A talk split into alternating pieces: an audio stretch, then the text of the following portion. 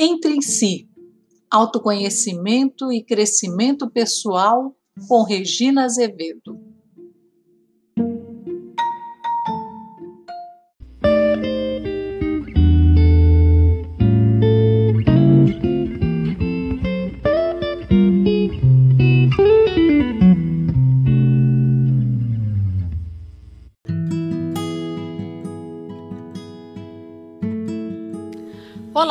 Ouvintes, tudo bem? Iniciamos o podcast Entre em Si em junho de 2020, em plena pandemia da Covid-19. A ideia era aprender algo novo para distrair a mente de forma produtiva, deixando alguma marca ao comemorar o fim dessa triste doença.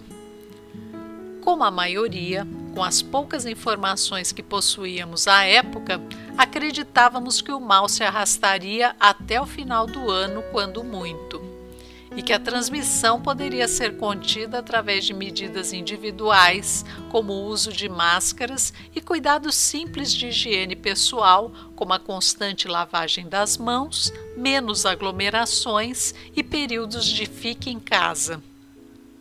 Além disso, embora questionássemos, acreditávamos nos avanços da ciência, que dia após dia, semana após semana, apresentava novos protocolos, muitas vezes contraditórios, parecendo avançar um passo e recuar dois. Como consequência, ideias negacionistas começaram a ser fartamente divulgadas nas redes sociais e também nos debates pela grande imprensa.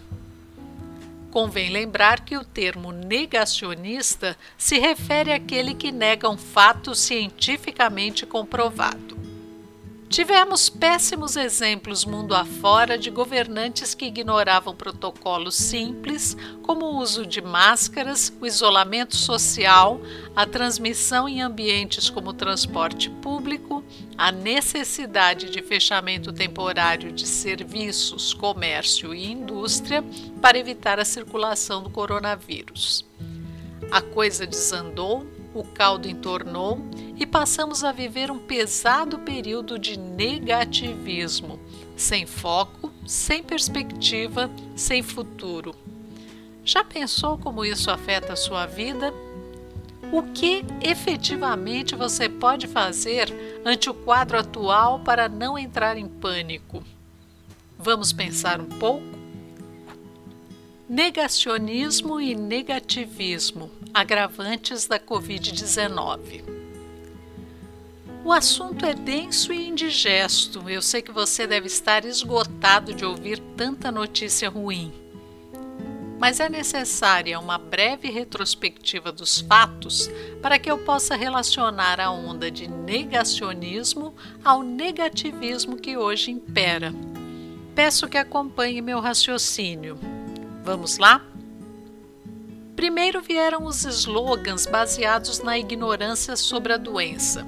É só uma gripezinha, esse vírus chinês não existe, todo mundo vai pegar, máscaras são desnecessárias, álcool em gel protege suficientemente, certas drogas usadas como tratamento preventivo podem combater a Covid-19. Tudo isso e muitos outros. Muitos desses pensamentos foram caindo um a um, e aqueles que permaneceram na sua defesa foram considerados negacionistas, ou seja, os que negavam a existência da doença e seus efeitos, por mais visíveis e significativos que esses se apresentassem. É importante destacar que, mesmo pessoas da chamada ciência, como médicos e biólogos, também erraram muito e fizeram até uso de algumas dessas frases, desdizendo-se depois à medida que os estudos avançavam. O uso das máscaras, por exemplo, adotado prontamente em países orientais como o Japão, que já usa o equipamento no caso de gripes e outras afecções virais, foi negado inicialmente pela própria OMS, Organização Mundial da Saúde. Seguiram-se recomendações contraditórias, dizendo que a única máscara que protegia era do tipo N95, usada em ambiente hospitalar, o que fez com que houvesse uma corrida a todos os comércios que disponibilizavam o produto, acabando com os estoques e deixando à míngua os profissionais da área médica que realmente só podiam usar esse tipo de máscara. Depois vieram as máscaras caseiras, que deveriam ser de algodão, tecido duplo, higienizadas por X minutos com cloro, passadas a ferro dos dois lados. E aí já entra em cena a rebeldia dos brasileiros, achando que tais acessórios atrapalhavam seu livre respirar, passando a usá-las abaixo do nariz, penduradas na orelha ou no pescoço, como uma deselegante echarpe. Muitos também a retiram para falar, o que torna nula a sua eficácia. No Brasil, o presidente Bolsonaro e muitos de seus seguidores evitam usá-la, inclusive em aparições públicas. Mas este não foi um privilégio do governante brasileiro, pois nos Estados Unidos o ex-presidente Donald Trump também raramente usava. Agora só se fala na absoluta máscara PFF, que antes era usada na construção civil e também em laboratórios e ambientes hospitalares. A PFF surge agora como a única proteção verdadeira. Prevejo nova correria às lojas e falta do produto no mercado. A ideia do uso preventivo da hidroxicloroquina no combate à Covid-19 foi outro ponto polêmico. Droga abundante e barata foi prontamente negada pela comunidade científica, que apressou-se em publicar artigo na revista The Lancet sobre os perigos do medicamento após os primeiros testes retratou-se em seguida pela precipitação na publicação dos dados. Em nenhum momento, porém, a publicação afirmou que a droga poderia ser eficaz, quer preventivamente, quer como tratamento, não havendo então contradição, apenas precipitação. A imprensa, ávida por notícias em primeira mão, repetia histórias sobre a cloroquina de forma a confundir a audiência, criando conflito entre os contra e os a favor da droga, como se um leigo tivesse capacidade de opinar sobre tema tão complexo. Cá entre nós, muitos não sabem nem os efeitos colaterais de uma simples aspirina, e de repente todo mundo se achou apto a dar seus pitacos sobre a até então pouco conhecida cloroquina. Isso criou um clima de grande animosidade nas redes sociais. Amigos e parentes chegaram a desfazer laços afetivos na defesa de uma simples droga, como se realmente tivessem alguma autoridade sobre o que estavam falando. O uso indiscriminado de álcool em gel fez o produto ter seu preço multiplicado por cinco vezes, sumindo em seguida das prateleiras. Empresas do ramo de bebidas alcoólicas, num gesto de solidariedade, dispuseram parte do seu estoque de álcool para transformá-lo na forma do uso recomendado pela ciência. Mãos bem lavadas com água e sabão tinham o mesmo efeito, mas, novamente, a imprensa preferiu evidenciar a escassez do produto e a disputa acirrada por um frasco de álcool em gel nas farmácias e supermercados. Na sequência veio a onda da testagem em massa. Apesar dos testes serem caros e raros, todos deveriam ser testados para que se encontrassem os focos da doença e tais famílias, e até mesmo as redondezas deveriam ser sitiadas e provavelmente tratadas. Talvez isso funcionasse na pequena Piacatu, com cerca de 6 mil habitantes, mas como fazê-lo na cidade de São Paulo, que com seus 12 milhões de habitantes supera em praticamente 20% toda a população de Portugal? Seguiram-se mais erros administrativos no momento de restrições do funcionamento do comércio, indústria e serviços que seguiam os ditames da ciência, o prefeito de São Paulo, Bruno Covas, decidiu reduzir a frota do transporte público, sempre superlotado, que se encontrava à disposição dos serviços essenciais, todos da área médica, da segurança pública, da limpeza, manutenção, transporte e dos comércios como farmácias, supermercados, borracharias e tantos outros. Conclusão: gente apinhada nos ônibus, sem máscaras, porque até então o seu uso não era obrigatório, espalhando vírus para todo lado. No que se refere à distribuição de verbas para a compra de equipamentos e medicamentos, outro desastre. Diante do comportamento negacionista reprovável do presidente, coube a ele apenas distribuir o dinheiro, não havendo, especialmente após a demissão do ministro da Saúde Luiz Henrique Mandetta, uma política nacional de combate à pandemia. Com isso, por determinação do Supremo Tribunal Federal, coube aos governadores de cada estado a redistribuição das verbas para suas cidades. E não foi pouco dinheiro.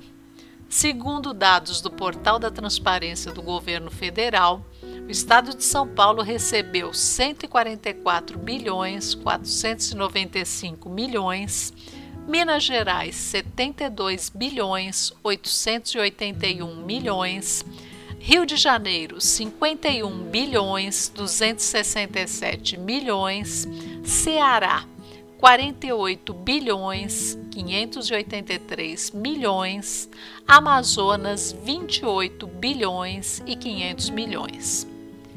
Para quem acha pouco a verba destinada ao Amazonas, é preciso destacar que a sua população é de 4 milhões 201 mil habitantes, enquanto a do estado de São Paulo, a maior do Brasil, é de 44 milhões e 900 mil habitantes, quase 11 vezes mais em comparação com o maior estado da região norte do Brasil e, comparativamente, São Paulo recebeu cinco vezes o valor destinado ao Amazonas. De posse de suas quantias, começou o mau uso do dinheiro público. Sendo abolidas as licitações públicas diante do quadro emergencial, equipamentos, materiais médicos e hospitais de campanha foram superfaturados pelos quatro cantos do país. À época, foi noticiada pela grande imprensa a compra superfaturada de respiradores de uma empresa de vinhos pela secretária da Saúde do Amazonas, Simone Araújo de Oliveira Papais. Cabe lembrar que o secretário anterior, Rodrigo Tobias, já havia sido exonerado do cargo pelo governo do estado, o que talvez justifique o fato de o Amazonas ter sido o primeiro estado brasileiro a colapsar em termos de atendimentos médico-hospitalares, agravando o número de mortes. No Rio de Janeiro, três hospitais de campanha gerenciados pelo IABAS, Instituto de Atenção Básica e Avançada à Saúde, foram fechados antes mesmo de começar a funcionar. O contrato da empresa girava em torno de 770 bilhões, sendo alvo de várias denúncias de fraude e de superfaturamento, dos quais 256 milhões foram efetivamente pagos.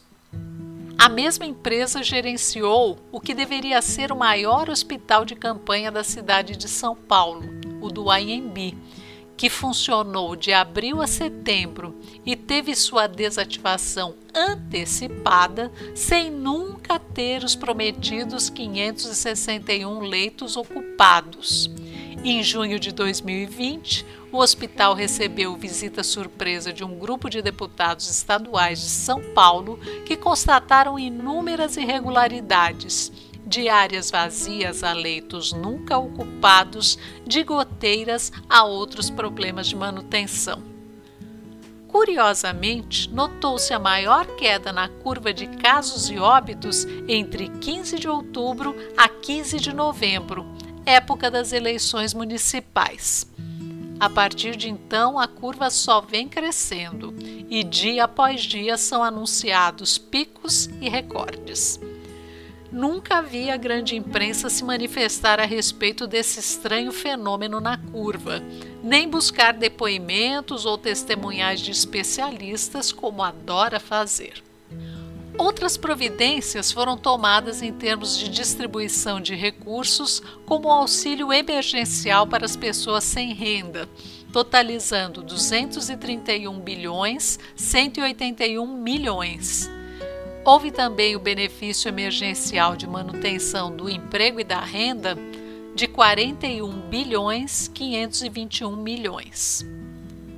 Não é suficiente, pois há muita fome e miséria, mas é preciso observar que alguns movimentos estão sendo feitos na direção de amenizar o problema, e isso poderia ser noticiado com mais entusiasmo, por ter efeito altamente encorajador. Mas, ao contrário, o que se via eram notícias sobre a demora do lançamento do programa, bugs no site da Caixa Econômica Federal, trapaças de todo gênero, como falsificação de CPFs para retirada do benefício e um sem número de outras ações perdulárias. A imprensa parece adotar aquela prática dos derrotistas que encontram mil problemas para cada solução. Além disso, a sociedade civil, sempre ela, acabou se mobilizando em movimentos organizados, na distribuição de alimentos e cestas básicas aos mais carentes, gerando um novo fato positivo, que, a meu ver, não foi suficiente e entusiasticamente divulgado.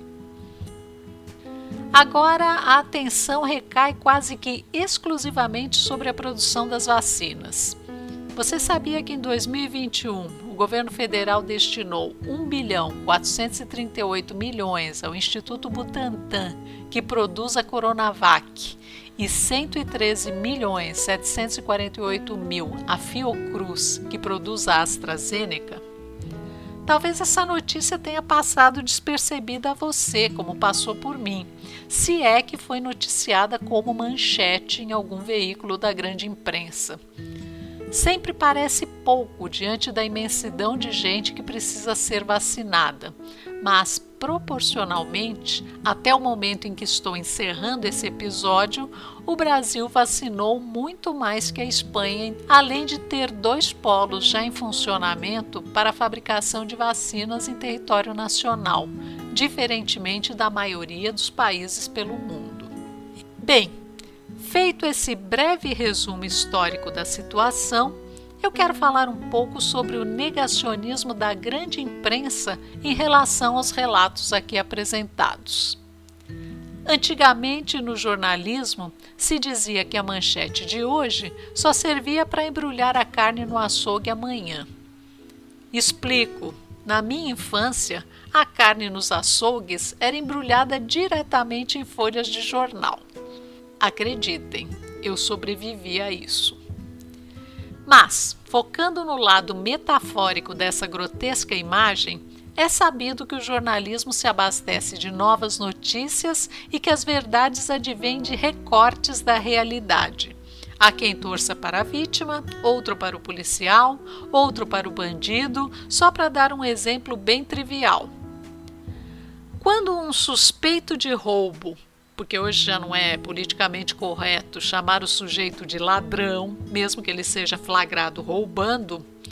Então, quando esse suspeito leva um peteleco da polícia, alguns veículos de comunicação vão destacar a boa ação do policial ao contê-lo, outros vão apelar aos direitos humanos do sujeito delituoso, outros vão noticiar o prejuízo do comerciante lesado e por aí vai.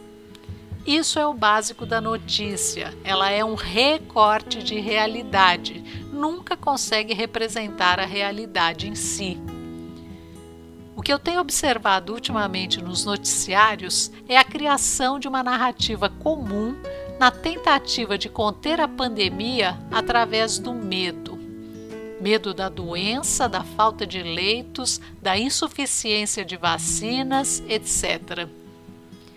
Eu acho que isso pode ser comparado a um novo tipo de negacionismo que nega qualquer possibilidade de esperança aos passos na direção de uma solução.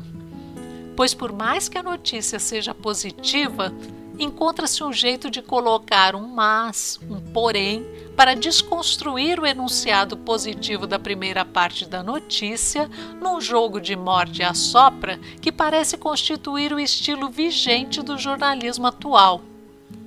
Isso aprisiona o leitor, ouvinte, espectador, colocado num estado de transe paralisante à espera da próxima tragédia. E como tem funcionado, tem sido disseminado como fórmula fácil para fidelizar o cliente. Essa é a nova fórmula do jornalismo atual. Veja só esse exemplo tirado de um site de notícias. O Ministério da Saúde assinou ontem contratos para fornecimento de vacinas contra a Covid-19 com as farmacêuticas Pfizer e Janssen. Ao todo, 138 milhões de doses serão entregues ao Brasil até dezembro, sendo 100 milhões da vacina mRNA desenvolvida pela Pfizer em parceria com a BioNTech e 38 milhões da AD26 CoV2S desenvolvida pela Janssen Silag, divisão da Johnson Johnson. Apesar da grande quantidade, a maior parte das doses serão entregues apenas no terceiro e quarto trimestres. A esperança vendida na primeira parte da notícia cai por terra no fechamento dela. Deu para perceber a estratégia? Alguns telejornais, por exemplo, começam com notícias mais brandas, até chegar aos números apurados por um consórcio de apenas três empresas jornalísticas, elas mesmas afirmando a imprecisão dos números por falta de relatório de um ou de outro estado ou subnotificação de dados não totalmente apurados no fim de semana. Isso significa que os números são repassados de maneira incompleta e imprecisa, o que não representa que possam ser menores, mas maiores, até muito maiores. Na sequência, são mostradas cenas de hospitais hiperlotados, pessoas entubadas, depoimentos de quem não conseguiu um leito para um parente amado, cemitérios e valas, bailes e festas irregulares, gente sem máscara, filas de toda natureza, geladeiras vazias, gente passando necessidade e a última novidade agora é pegar um punhado de idosos já vacinados ou não em bingos clandestinos. As minorias de baderneiros desobedientes e inescrupulosos são apontadas como as grandes culpadas da disseminação da pandemia, livrando moralmente cada um de nós da parte de responsabilidade que nos cabe. Sim, porque é mais fácil apontar culpados que assumir cada qual a sua própria responsabilidade. Então, culpado é o presidente. Vamos derrubá-lo batendo panela na janela culpado é o governador, que não deu qualquer incentivo em termos de redução de impostos, pior que isso, aumentou-os, não deu auxílio emergencial, não abriu linhas de crédito ou outro incentivo de qualquer natureza. Vamos então fazer uma carreata básica pela cidade para protestar. Ah, mas até que ele é legalzinho. Ele trouxe a vacina de origem chinesa, que transformou rapidinho, especialista de marketing que ele é, na vacina do Brasil.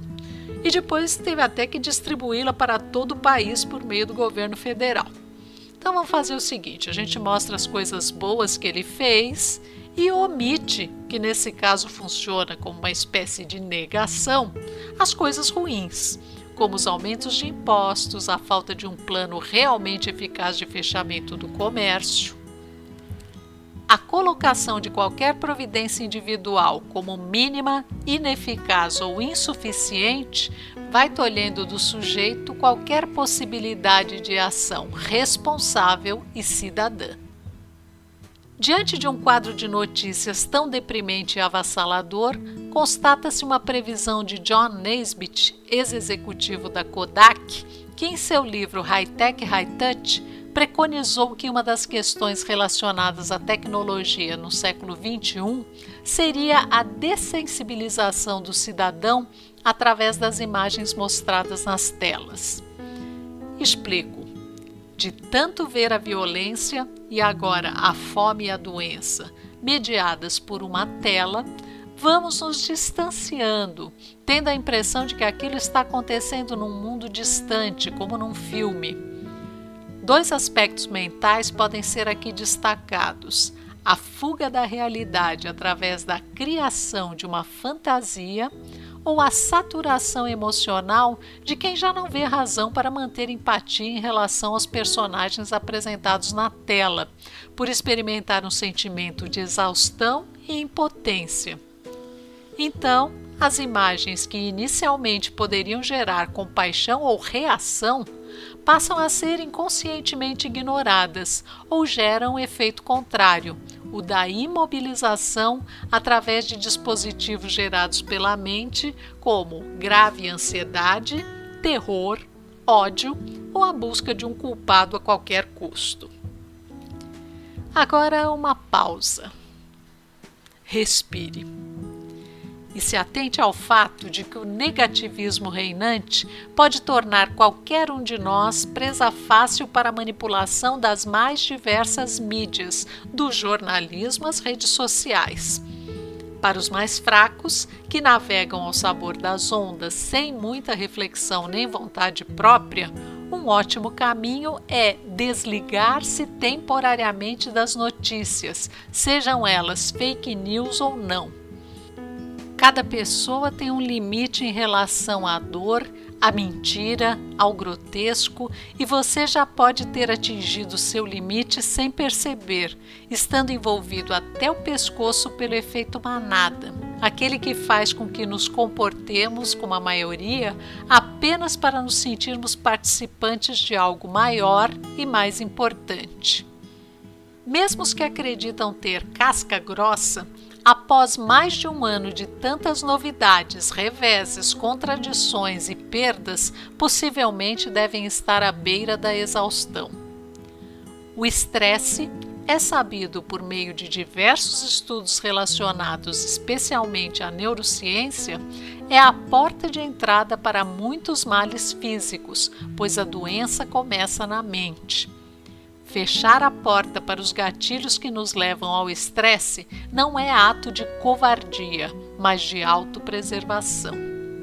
O equilíbrio mental é determinante para a manutenção e a recuperação da saúde. E se você, como eu, já experimentou ou acredita nisso, deve estar à procura de orientação sobre como alcançar esse desejado equilíbrio. E se até agora este raciocínio fez sentido para você, aguente mais um pouco, pois a seguir apresentamos algumas ações que podem ser adotadas facilmente com efeitos benéficos imediatos. A primeira, é claro, diz respeito a desconectar-se. É preciso dissociar-se da dor para buscar soluções, saídas. Eu costumo dizer que é melhor praticar a dissociação quando se está em bom equilíbrio mental, porque, submetido à dor, a gente aceita até a famosa injeção na testa, não é mesmo? Mas, mesmo que você nunca tenha se submetido à prática dissociativa, pode começar agora, em pleno momento de crise.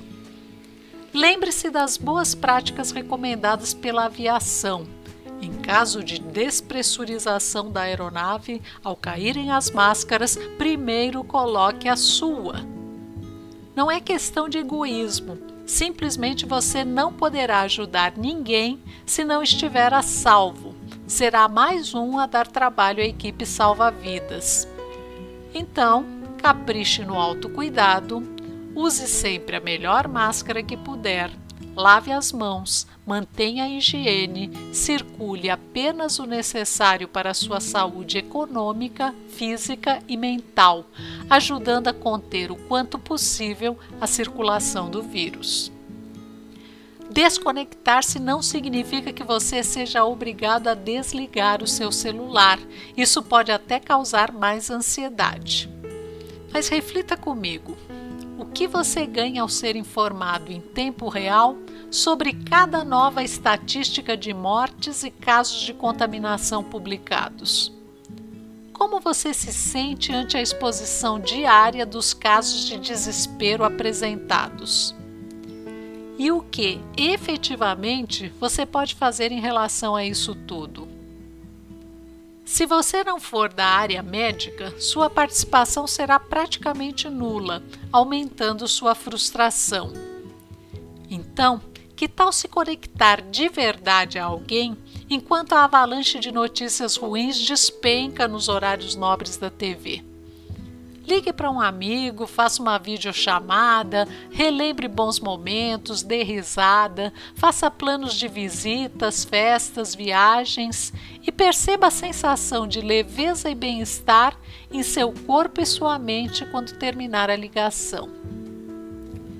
Em relação às vacinas, você tem algum poder real de atuar sobre alguma decisão dos governantes, da Anvisa, dos laboratórios? Se a sua resposta for não, apenas faça sua mente acreditar que você estará bem e seguro ao chegar o seu momento de ser vacinado. Crie uma imagem que represente para você o ato da vacinação Pode ser você na fila, você exibindo o cartão de vacinação naquela clássica foto para as redes sociais, ou falando ao telefone com uma pessoa querida sobre sua experiência bem-sucedida, ou sobre como você se comportou para chegar até lá. Outro item: a miséria, a fome. Adianta engrossar o coro dos que cobram dos governantes medidas urgentes? Eles vão fabricar dinheiro? Eles vão distribuir verbas só porque você assim quer e deseja? Sabemos que essas decisões são permeadas por vaidades, discussões de cunho político. E qual o seu poder real, então, sobre as decisões deles?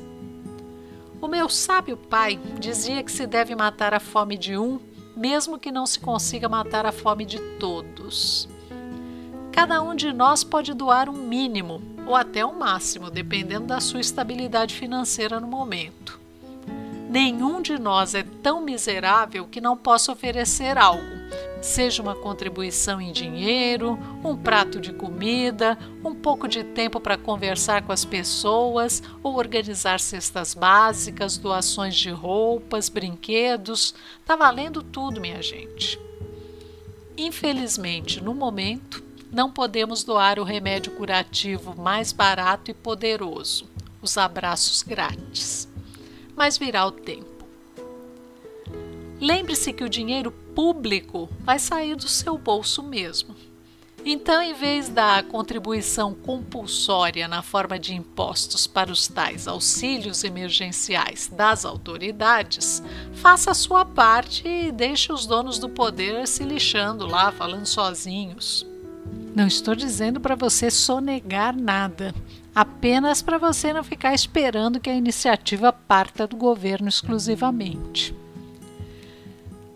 Emile Coué, farmacêutico do início do século XX, descobridor do efeito placebo e criador da autossugestão, divulgou uma frase de efeito auto-hipnótico muito eficaz.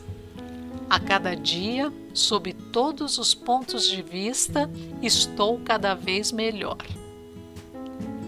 Na esteira de Coué vieram outros pensadores que aprecio, como Joseph Murphy e o seu método chamado oração científica, e Louise Hay, mestra da observação dos efeitos psicossomáticos naquilo que chamou afirmações positivas. Considero todas essas ótimas práticas para os tempos estranhos que estamos vivendo. Eu não considero a ciência antípoda da fé. acredito firmemente que ambas podem caminhar juntas. A psicologia junguiana, a neurociência e a física quântica têm abraçado vários indícios do sobrenatural em seus estudos e é me baseando nessas linhas de pensamento que me arrisquei a costurar esse episódio. Espero ter contribuído para apontar algum instrumento de alívio e positividade para combater o negacionismo e o negativismo do momento atual. E além da frase consagrada por Coué, quero deixar uma outra, igualmente eficaz, da inspiradora Louise Hay. Na infinidade da vida onde estou, tudo é perfeito, pleno e completo. Desfrutem disso. Não há contraindicação para pequenos momentos de paz, saúde e serenidade. Cuidem-se, façam a sua parte fiquem bem. Juntos podemos muito mais. Vamos confiar.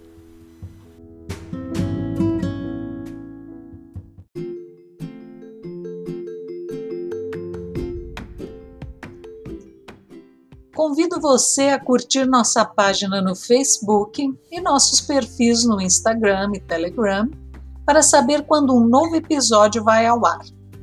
Deixe também seus comentários nas páginas para que possamos conversar sobre este e outros temas rumo ao seu crescimento pessoal. Obrigada!